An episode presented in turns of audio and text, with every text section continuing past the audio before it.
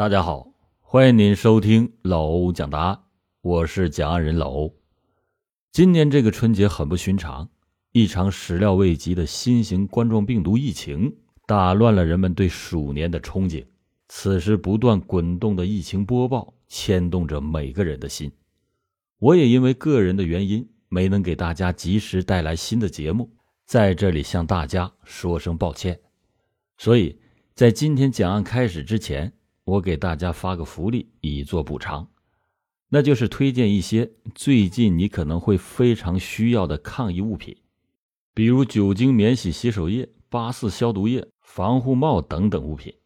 你可以在本期节目的音频条上方的小红车进入查看详情，也可以从音频简介中点击进入到老欧的小店铺里边，选择更多抗疫期间对大家都很实用的商品。应对疫情是举国上下的大事儿只要大家一起共同努力，相信疫情很快被我们战胜。武汉加油，中国加油！咱们言归正传，开始今天的讲案。一九九七年八月十日八点，黑龙江省兴海湖公安分局接到了群众的报告。说，在湖港一带的树林里面，发现了一大塑料包腐烂的碎尸。分局的刑侦队员迅速的就赶到了现场，干警们顶着炎炎的烈日，对现场进行了细致的勘查，发现塑料包里边是一截成人上半身的尸体，已经是腐烂成了肉泥状，根本就没有办法辨认死尸的真面目。干警又在距离尸体以南五十米处的林带中，又发现了一个类似的塑料包，里面是尸体的下肢，还有双臂，两条腿用一条红黑格相间的围巾捆绑着，两臂用一米多长的侧绳紧紧的捆着。什么是侧绳？侧绳就是测量水井水位埋深的测量工具。经过法医鉴定、现场勘查，判断这是一起故意杀人碎尸案。虽然在这个地方发现了尸体，但是这里并不是第一现场，而是抛尸现场。经过法医通过骨骼、身长以及牙齿的鉴定，死者为男性，年龄在二十五岁到三十岁之间，身高一米七至一米七五，体态中等。头骨有利器的伤痕，死亡的时间初步判断是在六月十五日至七月三十日之间，系故意杀人碎尸案件。现场提取捆绑上肢用的长一米二一、宽二十八厘米的红白黑格线围巾一条，侧绳一根。很快就在当天成立了八幺零案件侦破指挥部。由当时的农场政法委书记担任总指挥，公安局分局局长任副指挥，具体侦破任务落实到由刑侦局长为组长的八幺零案件侦破组。到了深夜，指挥部的灯光是一夜未熄，侦破组的成员们正在紧张的分析着案情，制定着侦破的方案。经过大家分析，认为。这绝对不可能是从场外运尸到此地，因为场外进场的车辆和人员要经过武警、边防部队，还有农场自然保护区两个检查站的检查，而且没有必要运往农场管辖区内，因此杀人的第一现场应该是在场内，而重点是在抛尸现场附近的那几个生产队。侦查员们认真的分析着、思索着，渐渐的，一个成熟的作战方案就形成了。迅速的查清尸源，通报全场各个派出所，摸清楚最近两个月以来辖区常住人口以及外来人员是否有走失的，并且请广播电视配合播发巡查尸源公告，对现场周围居民进行逐门逐户调查走访。公安分局一共派出了十二名刑警，以二十一队为中心，辐射周边的生产队，进行分组交叉调查常住人口以及外来流动人口的走失情况，并且召开了由各队的队长、书记以及治安员参加的座谈会十多次。一百二十多份的协查通报被邮到了水稻种植户原籍所在的市。经过两个多月的侦查，常住人口没有人失踪。从外地公安机关的回函中也没有发现其他的线索，那么死者到底是谁，仍然是个谜。山穷水尽疑无路，柳暗花明又一村。当侦查工作陷入到僵局的时候，两封神秘的信件撕开了碎尸案的面纱。十一月十五日的下午。从山东前来兴凯湖农场探亲的韩宗宝，拿着两封信，迟迟疑疑的就找到了侦查员宋洪斌，说：“从七月二十三日，我就没有见到我的哥哥韩宗华。我多次的去询问和我哥哥平居的燕霞，他却几次含糊不清的推脱。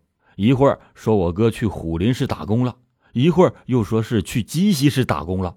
在我再三的追问下。”燕霞才极不情愿的拿出了两封我哥哥写给我父母还有他的信。当侦查员宋洪波接过这两封信之后，问道：“你认识你哥哥的字体吗？”韩宗宝却摇摇头说：“我不认识啊，不过我这有燕霞的字体。”随即，他就从兜里掏出了一张：“今天我没有时间，我去鸡西了，以后再说吧。”这样的字条。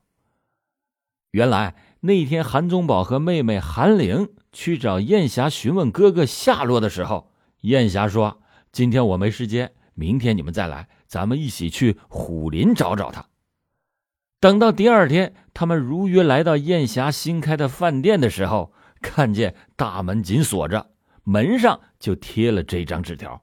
韩宗宝就顺便把这张纸条撕了下来，揣在兜里和妹妹离去。没想到。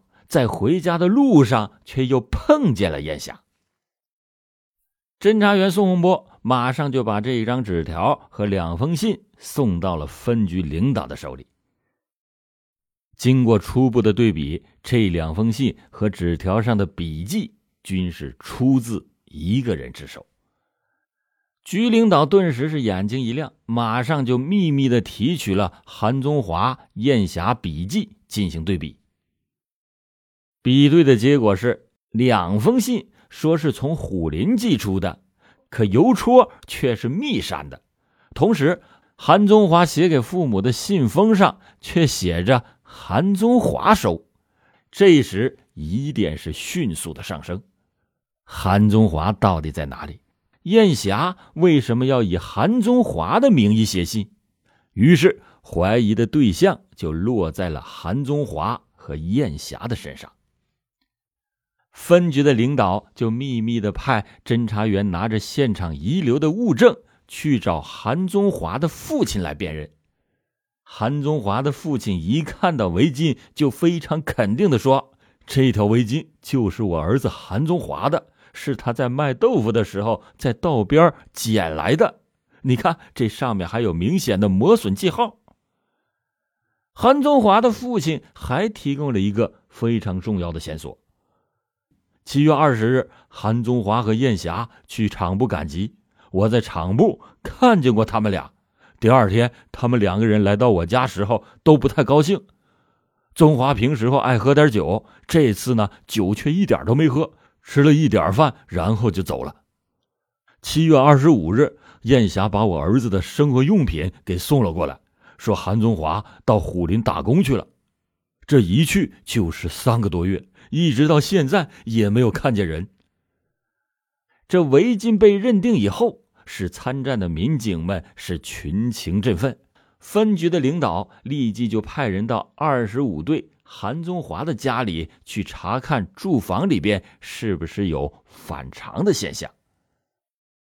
果然，在燕霞租住的房屋里边，看到火墙上有明显的斧子砍印和烟熏的痕迹。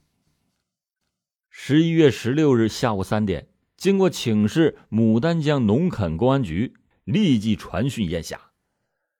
这个燕霞经过了二十分钟沉默不语之后，在大量的证据面前，他不得不交代了杀死韩宗华并且碎尸的全部经过。一九九六年四月，当时二十八岁的无业人员燕霞和来农场探亲、没有正当职业的韩宗华，经过别人介绍相识，不久，两个人就在燕霞父母那里平居在一起。以卖豆腐为生。韩宗华曾经几次向燕霞提出结婚的要求，却都因为燕霞的父母反对而没有成。无奈，韩宗华在二十五队租了一间房子。在一九九七年的夏天，燕霞的父亲在厂部的商业街批下了一个六十多平方米的地号。会瓦工手艺的韩宗华就成天的帮着盖房子，并且借给了燕霞父亲两千元钱。当房子盖好以后，两个人的感情发生了纠葛，燕霞再次的提出分手。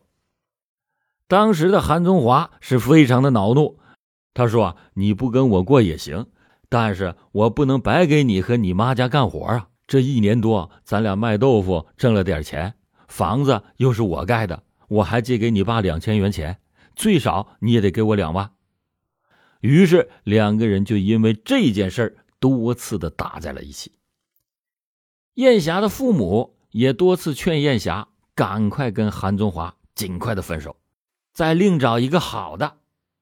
韩宗华的心里明白，这所谓的岳父母本来就看不上他，如今房子盖成了。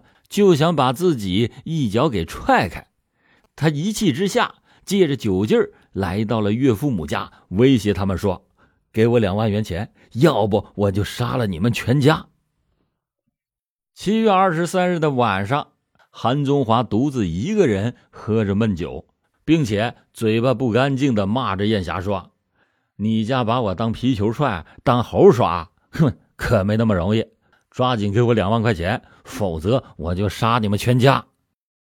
当时的时针已经是指向了深夜的十二点，韩宗华已经是喝了整整一瓶的白酒，然后就要去厮打躺在炕上的燕霞。可是还没等他上去炕，酒劲上来的韩宗华就地倒在地上，打起了呼噜。当时已经失去理智的燕霞恶向胆边生，对着酒醉熟睡的韩宗华说：“今天我不杀你，将来你一定会杀我。”于是他来到厨房，摸出了一把锋利的斧子。这原始的冲动和本性的自私，使他举起了斧头，向韩宗华的头部猛砍了一斧，霎时是血浆四溅。韩宗华只是哼了一声。便失去了知觉，紧接着失去理智的燕霞又无情的向韩宗华猛砍两斧，韩宗华年轻的生命就这样被断送了。燕霞是一不做二不休，又抄起了斧子，把韩宗华的尸体从大腿的根部分解成两部分，并且把两条胳膊砍下，用编织袋装好以后，外面再分别套上了一个塑料袋。在七月二十四日的傍晚，分两次用自行车扔到了湖港的树林里。因为韩宗宝和韩玲多次的向他追问韩宗华的下落，燕霞怕他们怀疑自己，就分别在八月二日、八月十九日以韩宗华的名义写了两封寄给韩宗华父母以及自己的信件。但是当时是因为是心慌意乱，粗心又大意，在信封上写错了收信人的姓名。没想到这两封信却成为了这起案件的突破口。杀人偿命，欠债还钱，等待燕霞的必将是法律的严惩。好，感谢您今天收听老欧讲答案。老欧讲答案，警示迷途者，唤醒。梦中人，最后祝听友们幸福安康。青山一道同云雨，明月何曾是两乡。武汉加油，中国加油！